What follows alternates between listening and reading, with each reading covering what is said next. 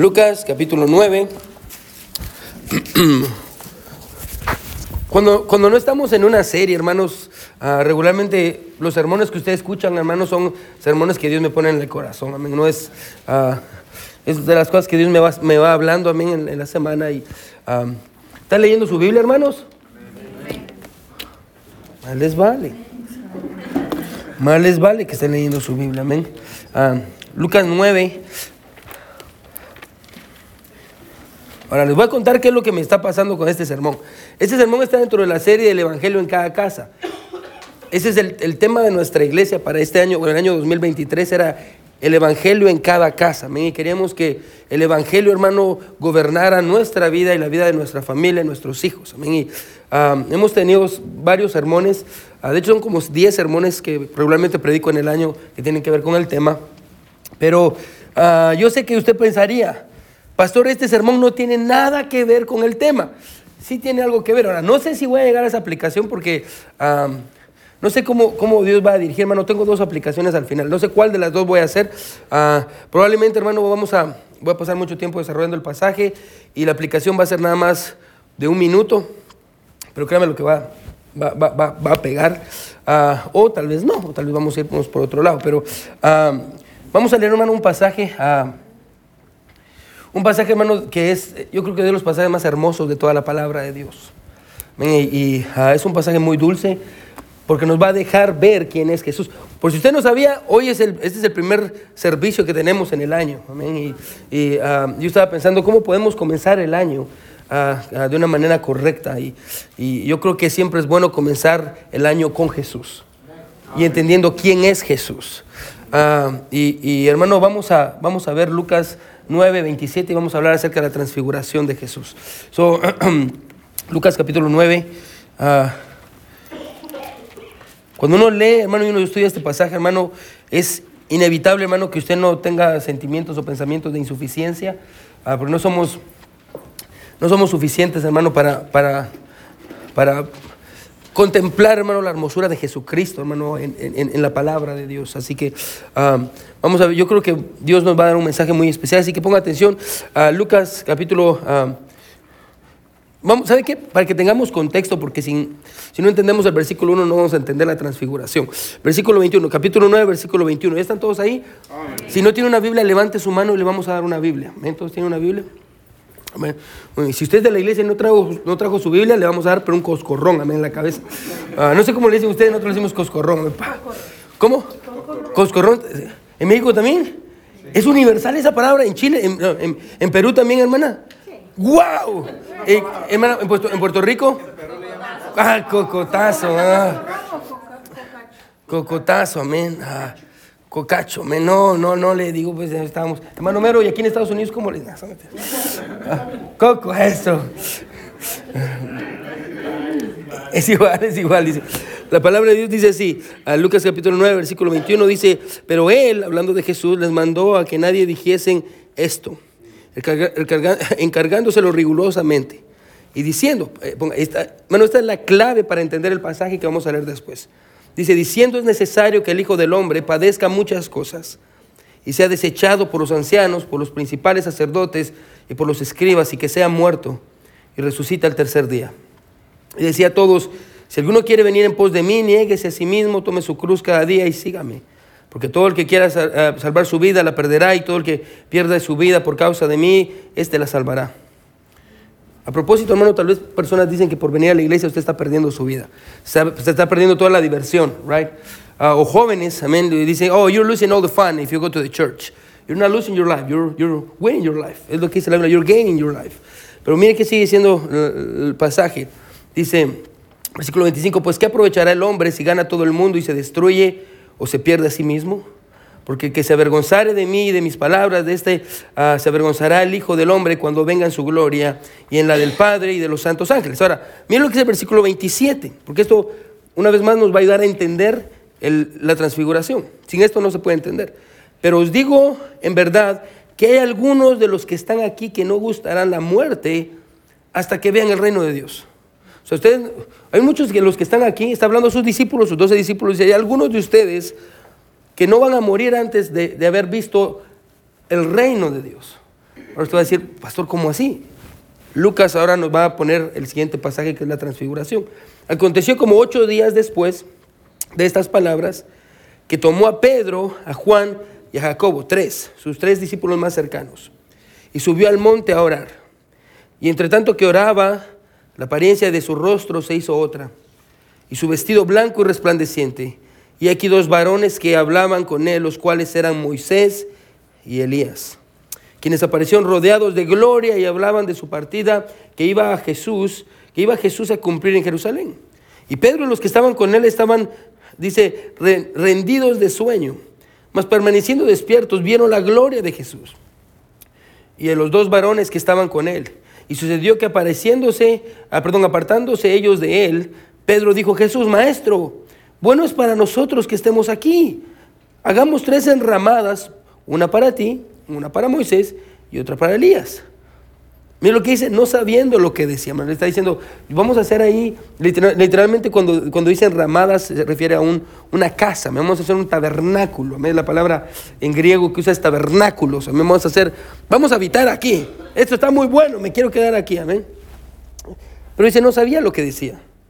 Mientras él decía esto, vino una nube que, que los cubrió, esta es la gloria de Dios, el Shekinah, y tuvieron temor al entrar en la nube. Y vino una voz desde la nube que decía, este es mi Hijo amado, a él oíd. Y cuando cesó la voz, Jesús fue hallado solo. Y ellos callaron. Y por aquellos días no dijeron nada a nadie de lo que habían visto. So, vamos a orar, hermano. El, título del sermón ah, es Transfiguración que produce transformación. Transfiguración que produce transformación. Vamos, a, vamos a orar, hermano, y vamos a pedirle a Dios que... Uh, que Dios nos dé sabiduría para considerar el pasaje. Y, hermanos, que podamos entender la grandeza de Jesús. Hermano, este Jesús que vamos a ver en el pasaje, hermanos, ese es el mismo Jesús que un día todos nosotros vamos a ver.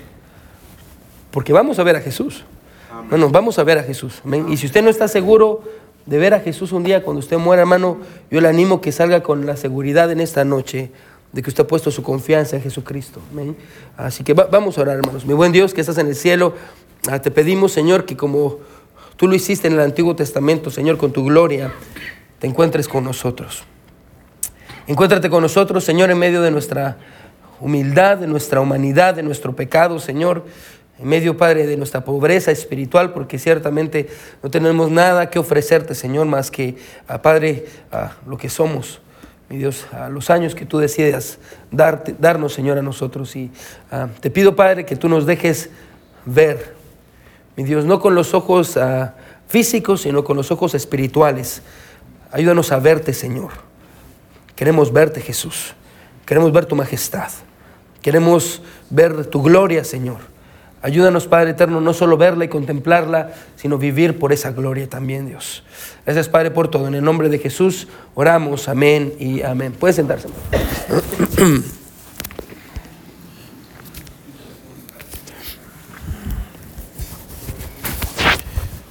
Ahora, estoy seguro, hermano, que, este es el caso de la mayoría de predicadores que llegan a este pasaje, hermano, y se encuentran con las riquezas del pasaje. Cuando, bueno, cuando uno, uno llega a este texto es, es casi imposible, hermano, no sentirse insuficiente.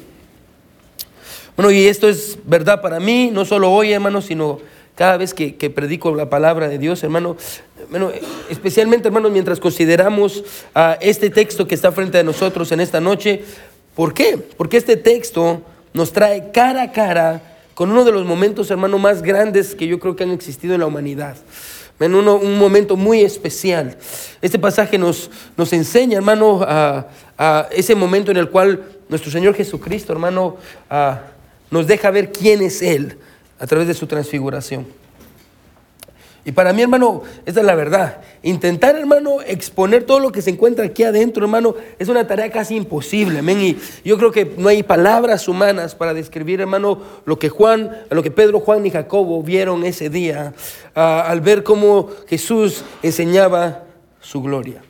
Lucas nos da este maravilloso pasaje. Ahora el contexto, hermano, donde Lucas decide colocar este pasaje es muy, es muy importante, como dijimos al principio, ah, porque sin el contexto, hermano, no podemos entender el porqué de la transfiguración. No, no, no, no se entiende el porqué de la transfiguración, porque hay un, hay un detalle, hermano, ah, en el contexto que, usted, que nos va a ayudar a entender por qué Dios decide enviar a Moisés y Elías para hablar con Jesús. Ah, sin el contexto no podemos entender esto. Ah, pero es importante entender el contexto. Y como le digo, el contexto inmediato se encuentra en el versículo 27. Versículo 27 dice, pero os digo en verdad, esto está pasando ocho días antes de la transfiguración. Versículo 27 del capítulo 9 de Lucas dice, pero os digo en verdad que hay algunos de los que están aquí que no gustarán la muerte hasta que vean el reino de Dios. ahora, muchos se preguntan a qué momento se estaba refiriendo Jesús con esto. Muchos dicen que se estaba refiriendo a su resurrección, otros dicen que se refería a su ascensión cuando él subió. Otros se refieren al día de Pentecostés, amén. Otros creían que se refería a la destrucción del templo en el año 70. Pero si usted sigue el orden lógico, usted no necesita ser un estudioso de la Biblia para darse cuenta, hermano, eh, eh, de la manera en la que el pasaje fluye de una manera normal y se va a dar cuenta de cómo Lucas nos muestra que la transfiguración es la respuesta a la profecía que Jesús da en el versículo 27. Jesús dice, algunos de ustedes no se van a morir sin ver el reino de Dios. Ocho días después, Él le muestra a tres de sus discípulos el reino de Dios a través de la gloria que hay en Jesús. Es por eso que Lucas coloca el pasaje ahí. Ahora, si usted es como yo, hermano, y le gusta especular y pensar, hermano, muchas veces, hermano, yo yo me imagino la Biblia, hermano, cómo fue y qué fue lo que pasa. Y hermano, y, muchas veces me pongo a pensar, ¿cómo hubiera querido estar ahí? Amén. Y, hay momentos puntuales en, los evangelios donde yo digo, ¿cómo me hubiera encantado estar en ese momento y ver qué fue lo que pasó ahí? Amén. Y hubiera sido maravilloso ver cuando Jesús transformó el agua en vino. Amén. Y, y la reacción de todas las personas probando el vino y diciendo, wow. Las personas sirven el mejor vino al principio, pero estas lo guardaron al final. Amén. Me hubiera encantado, hermano, ver a Jesús sanando personas. Y, me hubiera encantado ver a este hombre gritando, Jesús, hijo de David, ten misericordia de mí, mira mi necesidad, amén. Y Jesús viniendo y devolviéndole la vista.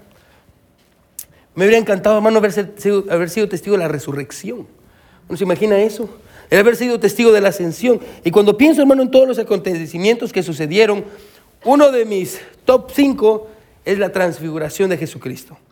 Ese momento, hermano, cuando Dios, escuche, removió el velo de la humanidad de Jesús para que pudiéramos ver nosotros su gloria. Solo cinco personas tuvieron el privilegio de estar ahí. Tres hombres del presente, Pedro, Juan y Jacobo, y dos hombres del pasado, Moisés y Elías. Y vemos, hermano, que solo los tres discípulos más cercanos de Jesús fueron al monte a orar con él. La Biblia dice que Jesús agarra a sus, a sus tres discípulos, amén, y ah, llamó a, Pedro, Juan y Jacobo, amén, para llevarlos a, a, estar con él a ese monte y fueron a, orar. Es bien interesante porque si usted mira, hermano, cuando Jesús sube al monte con sus tres discípulos, deja el resto abajo y no sé si, no creo que lo vamos a ver la siguiente semana, pero usted lo puede leer en su casa. Y usted va a ver cómo los, los discípulos, el resto, estaban peleando con demonios, amén, abajo. Mientras los tres estaban allá arriba teniendo una experiencia, los otros, el resto estaba peleando con demonios que no podían sacar. aquí encontramos, hermano, que Jesús toma a sus tres discípulos y les dice, vamos al, a este monte. Y Lucas nos da un detalle muy importante que no nos dan los otros, los otros pasajes. Jesús va a ese monte con un propósito. El propósito no es encontrarse con Elías y Moisés. Esto es importante. El propósito es ir a orar. Jesús constantemente en su ministerio, hermano, buscaba un lugar donde ir a, orar. Mire una vez más, hermano, qué es lo que dice el versículo, versículo 29, 28. Aconteció como ocho días después. ¿Sí está conmigo? Amén. Muy bien, dice, aconteció como ocho días después de estas palabras que tomó a Pedro, a Juan y a Jacobo y subió al monte a orar. E, el propósito, escuche, de Jesús para ir al monte no era encontrarse con Elías y con Moisés, el propósito era Jesús quería ir a orar, ese era su propósito. Y cuando estaba ahí, mire qué es lo que pasa, versículo 29, y entre tanto que oraba, la apariencia de su rostro se hizo otra y su vestido blanco y resplandeciente. Ahora, la palabra transformó, es la palabra metamorfosis, amén. Metamorfos de, en el griego, hermano, donde sacamos nuestra palabra para metamorfosis. Meta es humano, uh, morfosis es, es, cambio, amén, es un cambio humano. Metamorfosis. Uh, y en otras palabras, Jesús, Jesús cambió su forma. Ahora la pregunta es, ¿qué era la forma que tenía? La respuesta es su forma original. Un escritor que se llama Jerry Bynes dice, lo que la transfiguración significa es que Jesús, escuche, vino a ser por fuera lo que todo el tiempo él ya era por dentro. Toda la gloria, todo el honor, toda la majestad que Jesús siempre había tenido desde antes de la fundación del mundo fue revelada a un grupo selecto de personas. Matthew Henry dice, el cielo y la tierra se unieron arriba de ese monte para mostrar que lo único que podía unirlos es Jesús. Los discípulos, hermanos, estaban gozando de una vista, hermano, que solo se puede obtener en el cielo. Bueno, ahora, ahora esto es bien interesante, ponga atención. ¿Dónde estaban cuando Jesús se mostró tal y como era? Estaban arriba, en el monte. Vamos a ponerlo así, estaban arriba en el monte, en la intimidad. Nadie más estaba ahí. Alguien dice lo siguiente, dice, un maestro puede enseñar en público, pero siempre compartirá su corazón en secreto. Los de ustedes que han tenido maestros, ustedes saben que sí funciona. Un maestro puede enseñar en público, pero cuando está solo y usted pasa tiempo con él, usted va a conocer el corazón de su maestro. Jesús se reveló tal y como era delante de sus discípulos en la intimidad, no delante de todos. Ahora déjeme hacer una aplicación bien rápida aquí. Hermano, usted puede aprender mucho de la Biblia en la escuela dominical. Bueno, usted puede aprender cosas interesantes que no conocía, hermano, los domingos en los servicios. Usted puede eh, saberse, hermano, los nombres de Dios, incluso, hermano, ah, y usted puede saber mucho. Y ahorita vamos a empezar una serie en Job. Y usted puede aprender mucho sobre Job los miércoles. Usted puede, escuche, venir a la iglesia y aprender mucho y ver predicaciones en YouTube y en Facebook. Pero escuche, eso no le garantiza obtener el corazón de Dios. La única manera en la que usted va a encontrar el corazón de Dios, escuche, esas solas en la intimidad con Él. Bueno, la, ponga atención en esto. La grandeza de Jesús no fue revelada por el conocimiento de los discípulos. ¿Se da cuenta? Jesús no reveló su grandeza a través del conocimiento, la grandeza de Jesús fue revelada a través de la intimidad. Hermano, usted quiere que Dios le revele cosas grandes y, hermano, en la palabra de Dios quiere encontrar cosas profundas. Hermano, tenga intimidad con Dios, pase tiempo con Dios. Así que Jesús se transfigura delante de ellos. Amén. Ah, ellos están viéndolo y mientras lo ven, la Biblia dice que el rostro de Jesús comienza a brillar. Es bien interesante esto. Porque si usted lee los relatos de Mateo y Marcos, se va a dar cuenta que el brillo del rostro de Jesús era como el sol. Era muy, muy, muy brillante. Jesús estaba brillando, amén. Su rostro estaba brillando. Y antes de que sigamos pensando en esto, o sigamos desarrollando el pasaje, pensemos. ¿Qué otro personaje bíblico también le, brilló el rostro? Moisés y Elías les, brilló el rostro. Moisés le brilló el rostro. Usted sabe que eso le pasó a Moisés miles de años atrás. Ponga atención, esto es bien interesante. Cuando Moisés regresó del monte Sinaí, se recuerda, se encontró con Dios. La Biblia dice que el rostro de Moisés, ¿qué dice? Brillaba, brillaba. Al punto en el que cuando se le apareció al pueblo, ¿qué decía el pueblo? El pueblo le dijo, tápate la cara, porque nos da mucho miedo ver cómo tu rostro brilla. La gente se acercaba a Moisés, no, se podía acercar porque el rostro de Moisés estaba brillando. Pero nosotros hoy entendemos, hermano, que hay una diferencia al relato de Moisés con el relato de Jesús. ¿Por qué? Porque la, la gloria que Moisés estaba mostrando en su rostro, escuche, no era la gloria de Moisés.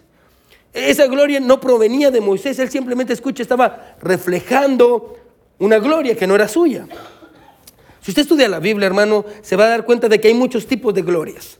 Hermano, que Dios decidió poner en su creación. Amén. Está la gloria del sol, la gloria de la luna, amén. La, gloria del hombre. La Biblia habla de la gloria del hombre, la gloria de los animales. Pero todos son diferentes tipos de gloria y ninguno se puede comparar, escuche, con la, con la majestad de la gloria divina. Hay un tipo de gloria en la Biblia que solo le pertenece a Dios. Gloria que ha sido, hermano, en la Biblia, en el Antiguo Testamento, ha sido manifestada de muchas maneras. Amén. Ah, en el Antiguo Testamento, la, la, gloria se mostró a través de una columna de humo, una nube. Amén. Que también se encuentra en el pasaje. Una columna de nube que guiaba al pueblo de Israel cuando estaban en el templo y dedicaron el primer templo. Se recuerda, todos estaban cantando y la gloria de Dios descendió y llenó el templo, dice la Biblia. Pero si usted lee la Biblia, en Isaías no va ahí. Dios dice que Él no comparte su gloria con nadie. Eso quiere decir que Dios no compartió su gloria con Moisés. Dios simplemente, cuando estaban arriba en el monte, Dios simplemente se la mostró. Y porque la gloria de Dios es muy brillante, escuche, el rostro de Moisés no pudo absorber la gloria de Dios. Entonces solo empezó a reflejar la gloria de Dios porque él estuvo cara a cara con Dios, su rostro solo no pudo absorberlo, empezó a reflejarlo. La diferencia entre el rostro de Jesús, perdón, de Moisés y la transfiguración, escuche, eh, eh, eh, y la diferencia es que en el caso de Jesús, el brillo que viene de su rostro no es un reflejo, no es una gloria, escucha fuera de él. no, no, la, gloria, el rostro de Jesús brillando, ponga atención, ah, es la gloria que viene de Dios mismo.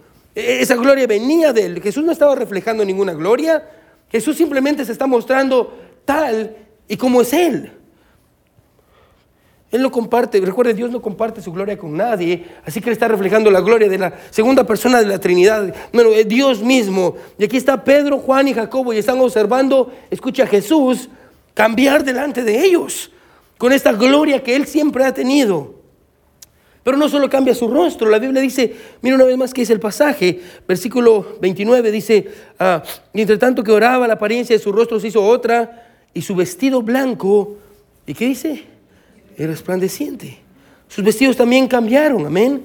Si usted lee, hermano, a Marcos, Marcos capítulo 9, cuando tenga tiempo, léalo, hermano, Marcos también nos cuenta esto. Recuerde que el evangelio de Marcos es el evangelio de Pedro, Pedro le dictó a Marcos su evangelio. Marcos, escuche, Pedro recuerda y él da otros detalles y él dice que era muy blanco como, como la nieve. Era muy, muy blanco como la nieve, amén. Es algo increíble, amén. Humanamente no, hermano, no tiene explicación, hermano, lo resplandeciente, hermano, de, los vestidos de Jesús. Y, y Pedro, ahí en Marcos, nos da una, un detalle más. Él dice, ah, él dice, y sus ropas eran blancas al punto de que nadie puede lavarlas para que salgan así. ¿Sabe que aparte de su lugar en Lucas y vaya conmigo a Marcos? Amén. Eso para que mire que no le estoy mintiendo. Marcos 9. Yo creo que sí está Marcos 9. Sí está Marcos 9.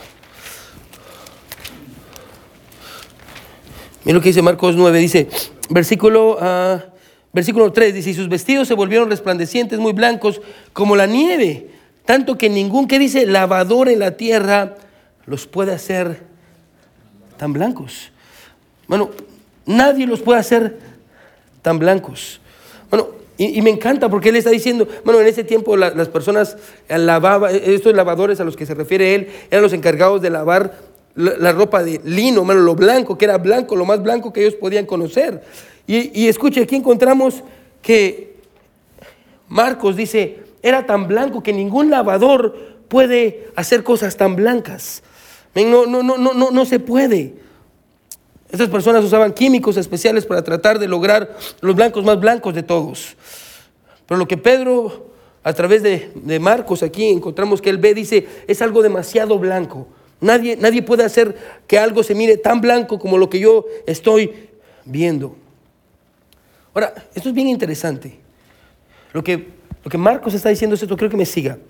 Hay un solo lavador que puede lavar los vestidos tan blancos. Y no es un lavador de la tierra, dice Marcos, es, es un lavador que está en el cielo. Bueno, los vestidos y las ropas blancas representan, escuche, nuestra vida en el pasaje. Bueno, y lo que, lo que Marcos aquí está diciendo, escuche, es, usted ponga atención, usted puede llevar su vida a la iglesia para que la, la intenten lavar cada servicio y no lo va a lograr. Usted puede llevar su vida al, al Papa, a la Iglesia Católica, que anda más perdido con los hijos de la llorona, amén. Ah, este no es un tiempo para ser católico, honestamente, amén. Ah, bueno, no lo va a lograr. Bueno, usted puede intentar lavar su vida por usted mismo y sus buenas obras y no lo va a lograr. Porque el único que puede lavar una vida de todo pecado, escuche, es Jesús. es Jesús. Ningún lavador en la tierra puede lavar nuestra maldad como Jesús lo hace. Ningún lavador en la tierra puede lavar nuestro pecado, nuestro pasado. Mano, gloria a Dios en los cielos, porque Dios sabía que el único que podía lavarnos es Jesús. Y Marcos ve esto, dice, nadie puede hacer que alguien sea tan blanco, que algo se mire tan blanco como el vestido de Jesús. Así que aquí están viendo la gloria de Dios en Jesús. Bueno, ¿y sabe qué es bien interesante? Si usted mira la vida de, de los apóstoles que están ahí, al menos uh, Jacobo eventualmente muere, es uno de los primeros mártires, amén. Pero cuando usted mira a Juan y Pedro, bueno, ellos nunca olvidaron este momento, nunca. Bueno, cuando Juan empieza su evangelio, lo primero que Juan dice en el versículo 14 del capítulo 1 es, y aquel verbo fue hecho carne y habitó entre nosotros y vimos su gloria. Gloria como del unigénito Hijo de Dios. Lo primero que dice Juan cuando escribe su evangelio es, yo recuerdo cuando yo vi la gloria de Jesús. Segundo de Pedro 1.16, Pedro también escribe eso, dice, porque no nos hemos dado a conocer el poder y la venida de nuestro Señor Jesucristo, siguiendo fábulas artificiosas, sino como habiendo visto con nuestros propios ojos su majestad. Pues cuando él recibió de Dios Padre honra y gloria, le fue enviada desde la magnífica gloria una voz que decía, este es mi Hijo amado en el cual tengo complacencia. Y nosotros oímos esta voz enviada del cielo cuando estábamos con él en el monte santo. Nunca lo olvidaron. Ninguno de estos discípulos olvidaron lo que vieron. Así que aquí están estos tres discípulos viendo la gloria de Jesús. Están viendo todo lo que pasa y ven que Jesús de pronto escuche, cuando se cambia, se transforma, aparecen dos personajes con él. Aparece Moisés y Elías. Bueno, nosotros sabemos, hermano, que en el cielo nos vamos a conocer porque cómo era que Pedro, Juan y Jacobo sabían que estaba, Jesús estaba hablando con Elías y con Moisés. Porque el Espíritu se los dejó saber. En el cielo, hermano, nos vamos a conocer.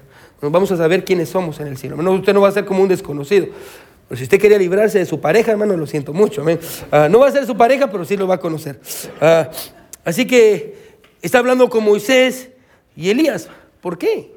Bien sencillo, Moisés representa la ley, Elías representa a los profetas, es Dios diciendo, escuche, la ley y los profetas dan testimonio de que este es el Hijo de Dios. Es lo que encontramos ahí. Es Dios diciendo la ley y los profetas dan testimonio de Jesús. Pero más allá, escuche, quédese conmigo. Encontramos que ese día en el monte de la transfiguración, la gloria de Dios fue manifestada. Escuche, a través de Jesús, menos en la presencia de la ley y los profetas. Nos revelaron la gloria de Dios. ¿Y sabe qué es una ironía, hermano? Esto no lo voy a cobrar, por esto es gratis. la ironía de este texto, hermano, es que aparece Moisés. Ahora, yo no sé si usted se ha puesto a pensar en esto. Pero en el Éxodo, Moisés fue el mediador entre Dios y los hombres, también él mediaba. Y, Dios le dijo, vas a sacar a mi pueblo, lo saca de Egipto.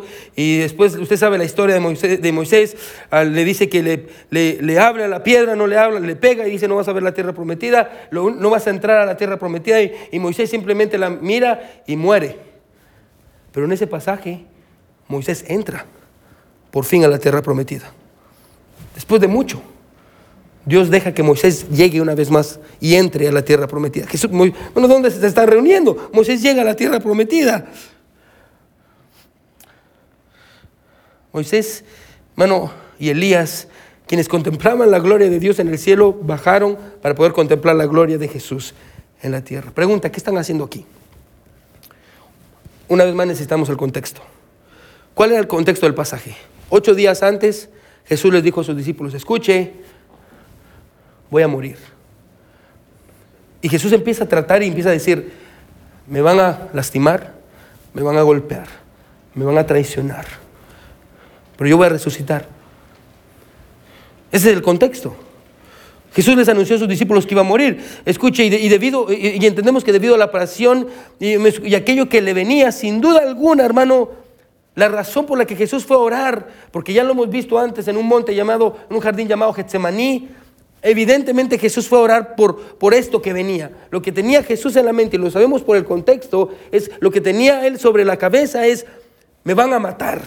Y la ira de Dios va a estar sobre mí. Ah, y, él tenía eso cargado, hermano, al punto en el que le dijo a sus discípulos, vamos a orar, porque es demasiada la agonía. Lleva a sus discípulos a este monte porque va a orar. ¿Por qué? Hermano, el mismo pasaje lo dice. Mire lo que dice, regrese conmigo a Lucas 9. Pastor, se lo está inventando. No, aquí está en Lucas 9, mire lo que dice. Versículo 31 dice, quienes aparecieron rodeados de gloria y hablaban de qué? ¿Qué iba Jesús a cumplir en dónde? Jerusalén. Bueno, bueno, Jesús estaba cargado por su muerte. Y me encanta porque mire qué es lo que Dios hace con su hijo. Dios no deja sufrir a su hijo y lo que Dios hace es, porque ve que Jesús está agonizando y está sufriendo, Jesús se decide enviarle a Elías y a Moisés para animarlo. ¿Por qué Elías y Moisés? Porque Jesús es el cumplimiento de todo lo que Moisés y Elías dijeron. Es Elías y Moisés diciendo, Jesús, tú puedes. Nosotros, nosotros profetizamos y hablamos de ti. uno más grande que Moisés iba a venir. Elías hablando acerca de este Mesías prometido. Dios nunca deja sufrir a sus hijos. Dios siempre busca maneras de poder animarlos. Pero aquí están todos viendo lo que está pasando. Y de pronto viene Pedro. Me encanta. ¿No le gusta Pedro? Yo creo que todos somos Pedro. Me hashtag todos somos Pedro. Bueno, Pedro siempre habla cuando no tiene que hablar. Amén. Ahí está Pedro y dice, wow, esto es mejor que ir a ver una película en IMAX. ¡Wow! Y me lo imagino con sus palomitas de maíz. Esto es increíble. Y Pedro dice, quedémonos aquí. Miren, qué sigue diciendo. Versículo 33 dice, ah, y sucedió que apartándose ellos de él, Pedro, dijo Jesús, maestro, bueno es para nosotros que estemos aquí, por supuesto. Hagamos tres enramadas, una para ti, una para Moisés, una para Elías no importa que yo me quede a dormir en el suelo, Jesús, amén, porque yo soy un siervo, amén. Dice, quedémonos aquí. Pero Lucas dice, él no sabía lo que decía. Pedro les está diciendo, quedémonos aquí en el monte. Y lo que Pedro quería era convencerlos, escuche, de que deberían de quedarse ahí. Y con esto Pedro quería que Jesús tomara el camino fácil. Ya no reveló su gloria, el Mesías tiene que venir a gobernar que se quede aquí, que no vaya a la cruz. ¿Por qué voy a ir a la cruz? ¿Por qué voy a morir en la cruz del Calvario? Si ya está glorificado, todo el mundo va a creer en él. Ahora, Pedro no entendía, por eso Lucas dice, él no sabía lo que estaba diciendo. Porque Pedro no, no entendía que la redención tenía que pasar y Jesucristo tenía que dar su vida para redimir a los pecadores. Amén. Jesús tenía que morir. Escuche, no hay otra manera. No hay otra manera en la que haya salvación. Amén. Pastor, ¿y qué pasa con los niños en Zambia? Amén. O donde sea, que no han escuchado sobre Jesucristo. Hermano, no hay otra manera. Tiene que ser Jesucristo o no es nada. Jesús dijo, yo soy el camino, la verdad y la vida. Nadie viene al Padre si no es por mí. No hay otra manera. No había un camino fácil. Así que la voz de Dios viene para regañar a Pedro. No le hermano, Jesús ya lo regañó. Pedro, hermano, fue regañado por todos. Amén. Dios mismo regañó a Pedro, imagínense. Miren lo que dice el versículo 34. Mientras él decía esto, vino una nube que los cubrió, el Shekinah, la gloria de Dios. Y tuvieron temor al entrar a la nube. Y vino una voz desde la nube que decía, este es mi Hijo amado. ¿Qué dice? A él oís. ¿Cuál es la aplicación del pasaje? El pasaje no lo acaba de dar. Ponga atención. Si usted ha visto la gloria de Dios en Jesús a través de su palabra, si usted alguna vez escucha ha considerado la majestad de Jesús en su vida, si usted alguna vez escucha ha sido perdonado y lavado en su sangre, si usted alguna vez usted ha dicho yo soy un seguidor de Cristo, si usted escuche alguna vez ha contemplado la gloria de Dios, si usted ha visto y usted ha dicho yo llegué a un punto en mi vida donde yo vine a Él y, yo vine, y que Él era el Salvador, si usted alguna vez ha contemplado la gloria de Dios en Jesús, ¿Por qué no quiere escuchar la voz de Dios? ¿Por qué no quiere escuchar su voz? Es la aplicación del pasaje. Si usted alguna vez ha visto a Jesús y ha visto quién es Él, ¿por qué no quiere escucharlo? ¿Por qué no quiere obedecerle? Si usted dice que sabe quién es Jesús, si usted dice que es un creyente, si usted dice que conoce la Biblia, si usted dice que ha sido creyente por muchos años, si usted dice, yo leo mi Biblia, yo he visto a Jesús, yo sé quién es, Él es el Hijo de Dios, yo sé que Él es el Mesías prometido, yo sé que es Dios en la carne, yo sé quién es Dios. Si usted sabe quién es Jesús, ¿por qué no lo escucha? Le dije que solo iba a ser un minuto de, de, de aplicación. Le voy a decir por qué. Le voy a decir por qué no lo escucha. Porque como Pedro, lo único que a usted le importa es el aquí y el ahora. Es lo único. Quedémonos aquí. Lo único que le importa es el aquí y el ahora. De hecho, hermanos, si usted estudia la razón por la que Pedro dice, hagamos tres enramadas, la palabra enramada es la palabra tabernáculo, es porque en ese tiempo estaban celebrando la fiesta de los tabernáculos, que era donde Dios permitió que el pueblo de Israel viviera en unas casitas pequeñas en el, en el desierto. Bueno, y, la idea, ponga atención, bueno, ponga atención porque esto es bien, esto es bien importante, hermano, y esto tal vez es profundo, ponga atención, ¿sí? Dios le dijo a Abraham, y esto lo aprendimos mi papá y unos hermanos que fuimos ahí, hermano David, allá a México hace unos meses. Dios le dijo a Abraham, Abraham, tú vas a ser, ponga atención, peregrino. ¿Sí sabe qué es un peregrino? ¿Qué es un peregrino? Uno que solo va de pasada. Dios le dijo a Abraham, Abraham, vas a ser un peregrino, solo vas a estar de pasada, amén. Por eso Abraham era un hacedor de tiendas. Él hacía su tienda y él avanzaba, hacía su tienda porque él era un peregrino. Un día se paró con su sobrino Lot. Escuche, y los dos vieron tierras. Y Abraham vio un lugar donde poner su tienda, pero Lot vio un lugar donde poner su casa. Sí, sí, sí, sí, sí está agarrando la verdad. Un lugar donde habitar. Es Pedro diciendo, quedémonos aquí, quedémonos aquí. Quedémonos aquí. spoiler alert. Por si usted no sabe qué le pasó a Lot, perdió a su familia. Perdió a su esposa y sus hijas hicieron algo horrible con él. ¿Por qué? Porque en lo único que podía pensar era en el aquí y en el ahora. Bueno, póngame atención. Usted nunca va a hacer algo significativo para Dios este año en su vida si lo único que usted puede ver es el aquí y el ahora? Usted nunca va, nunca va a poder hacer algo significativo para Dios. Si, si usted dice, el mundo es mi casa, yo vivo aquí, yo, yo vivo aquí, yo todo lo que puedo ver es esto. El año 2024 va a ser igual o peor que el año 2023. Si lo único que puede pensar, hermano, es en lo que hay en esta tierra. Hermano, de nada le sirve ver la gloria de Dios los domingos y los miércoles si lo único que usted puede ver, hermano, es qué es lo que está pasando aquí. Tengo que hacer una casa, tengo que hacer más dinero, tengo que, tengo que hacer todo esto y qué voy a hacer. y pensando constantemente, ¿cómo voy a vivir? ¿De qué voy a vivir? ¿Qué es lo que yo voy a hacer? Constantemente, hermano, pastor, ¿de dónde está sacando esa aplicación? ¿No es no es la aplicación, no es el contexto del pasaje? No es Jesús diciéndolo ocho días antes a sus discípulos. Bueno, lea una vez más qué es lo que dice el versículo 23. Si alguno quiere venir en pos de mí, niéguese a sí mismo, tome su cruz cada día y sígame. Porque todo el que quiera salvar su vida, la perderá. Y todo el que pierda su vida por causa de mí, ¿qué dices? Te la salvará. No, no. Si lo único que usted puede pensar es, este año tengo que, bueno, si sus metas son estas, este año tengo que tener más dinero en el banco, tengo que tener más, más ahorros, tengo que tener todo esto, hermano, es exactamente usted como Pedro diciendo, quedémonos aquí.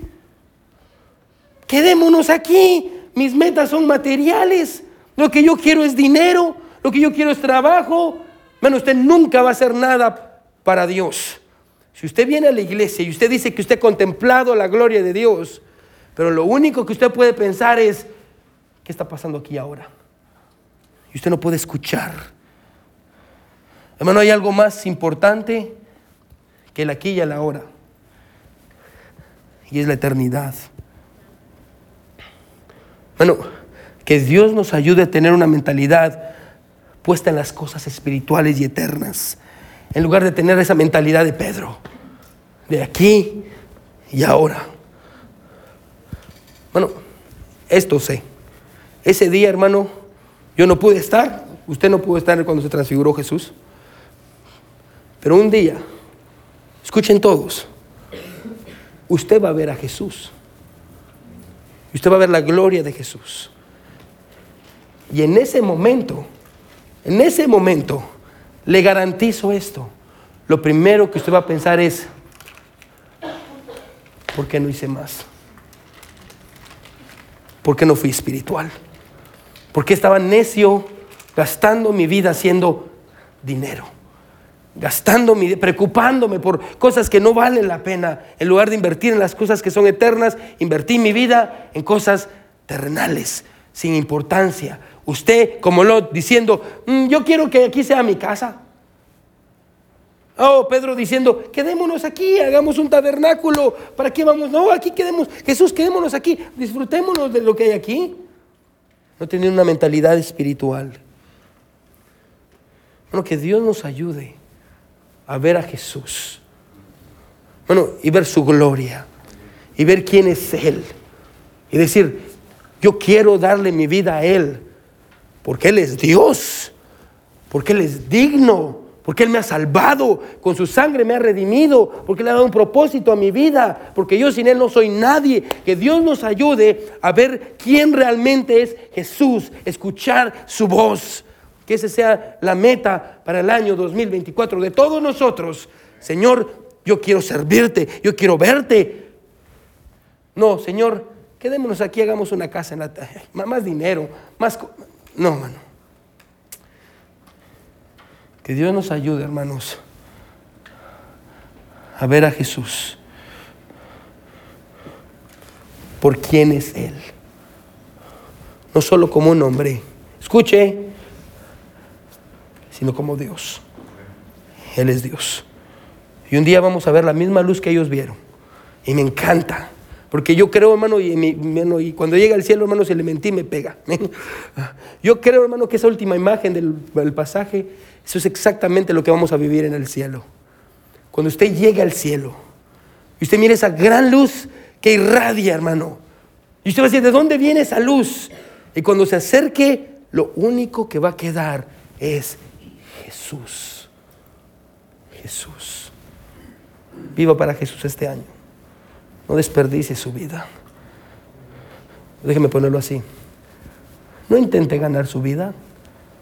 La va a perder la va a perder. No intente ganar su vida, la va a perder. Pierda su vida y la va a ganar. Pierda su vida para Dios. Dele más, pase más tiempo con Él. Búsquelo. Si Él es Dios, escúchelo. Escúchelo. Que Dios bendiga su palabra. Todos con sus ojos cerrados y cabeza inclinada.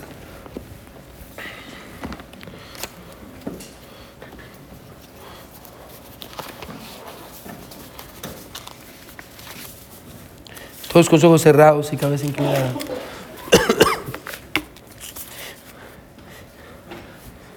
Nadie viendo. ¿Quiénes dirían en esta hora, Pastor, yo creo que Jesús es Dios. Pastor, yo quiero vivir para Dios porque Él es digno. Porque Dios es Señor. Él es, Jesús es Dios. Jesús es Dios y a veces yo no lo he escuchado. Y yo sé que Él me ha estado hablando. Pero a veces, porque yo quiero vivir en el aquí y en el ahora, y me preocupan cosas terrenales, pasajeras, y eso hace que no pueda ver lo espiritual, y no pueda ver lo que está pasando delante de mis ojos. Y como Pedro a veces pienso que esto es todo lo que hay, y no puedo ver la majestad de Cristo. Quienes dirán, Pastor, Dios me habló, levante su mano, yo quiero orar por usted. Quienes dirán, Pastor, Dios me habló, gloria a Dios. Amén. El piano va a sonar, hermano. Si Dios le habló, hermano, ¿por qué no dobla su rodilla donde está? ¿Por qué no le dice, Dios, yo quiero ver tu majestad? Dios, muchas veces en mi vida, Dios, yo he olvidado quién eres tú. Y me preocupan muchas cosas, Señor. Y como Pedro digo, yo quiero hacer mi casa aquí, Señor. Y yo pienso que lo único que hay son mis amigos, el Facebook, las riquezas de este mundo. Y se me olvida que hay cosas mucho más importantes pasando enfrente de mis ojos, que es tu gloria, Señor, que es tu gloria. Señor, yo quiero vivir para ti. Señor, este año yo quiero vivir para ti. Yo quiero darte mi vida, Señor, tú eres Dios. Bueno, la vida es corta. La vida es corta. Bueno, deje de vivir para usted, para sus deseos, para sus anhelos. Porque un día lo único que va a importar es la eternidad. Deje de vivir como, como que nunca va a morir. Empiece a vivir para la eternidad. No pierda de vista lo que tiene enfrente de sus ojos, la maravillosa persona de Jesucristo. Usted tiene a Jesús enfrente de usted a través de su palabra. Él ha sido revelado a través de su palabra, la ley y los profetas, la palabra de Dios. Él ha sido revelado delante de nosotros. Hermano, deje de intentar ganar la vida, porque usted la va a perder. Como Lot, va a perder a su familia, va a perder a sus hijos y va a quedar vacío. ¿Por qué no le dice a Dios, Señor, yo quiero perder mi vida, Dios? Y te la voy a dar. Mi vida es tuya, Señor. Porque yo veo quién eres tú. Yo veo tu gloria, yo veo tu majestad, Señor. Mi Dios, venimos delante de ti humillándonos, Señor. Reconociendo, Padre eterno, que tú eres Dios. Tu gloria, Señor. Que a veces olvidamos, Padre eterno, porque pensamos que tú eras un simple hombre. Se nos olvida que tú eras Dios. Dios en la carne, mostrando su gloria. Ayúdanos, mi Dios, a no ser como Pedro. Mi Dios, y perdónanos, perdónanos porque muchas veces hemos sido como Pedro. Olvidando, mi Dios, que es lo que está delante de nosotros por querer vivir aquí y ahora. Gracias, Señor, por tu palabra. Ayúdanos, mi Dios, en este año 2024 para que nos demos por completo a ti, mi Dios, el autor de la salvación, el único que nos ama el único que nos puede guardar. Ayúdanos, mi Dios, a buscarte en la intimidad. Gracias, Padre, por todo. En el nombre de Jesús oramos. Amén y amén.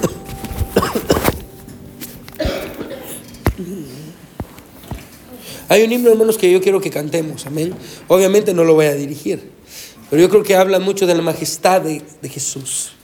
Bueno, y obviamente el título del himno es Majestad. ¿Qué les parece, hermanos, si cantamos el himno Majestad? Vamos a ponerlo sobre nuestros pies, hermano, y cante.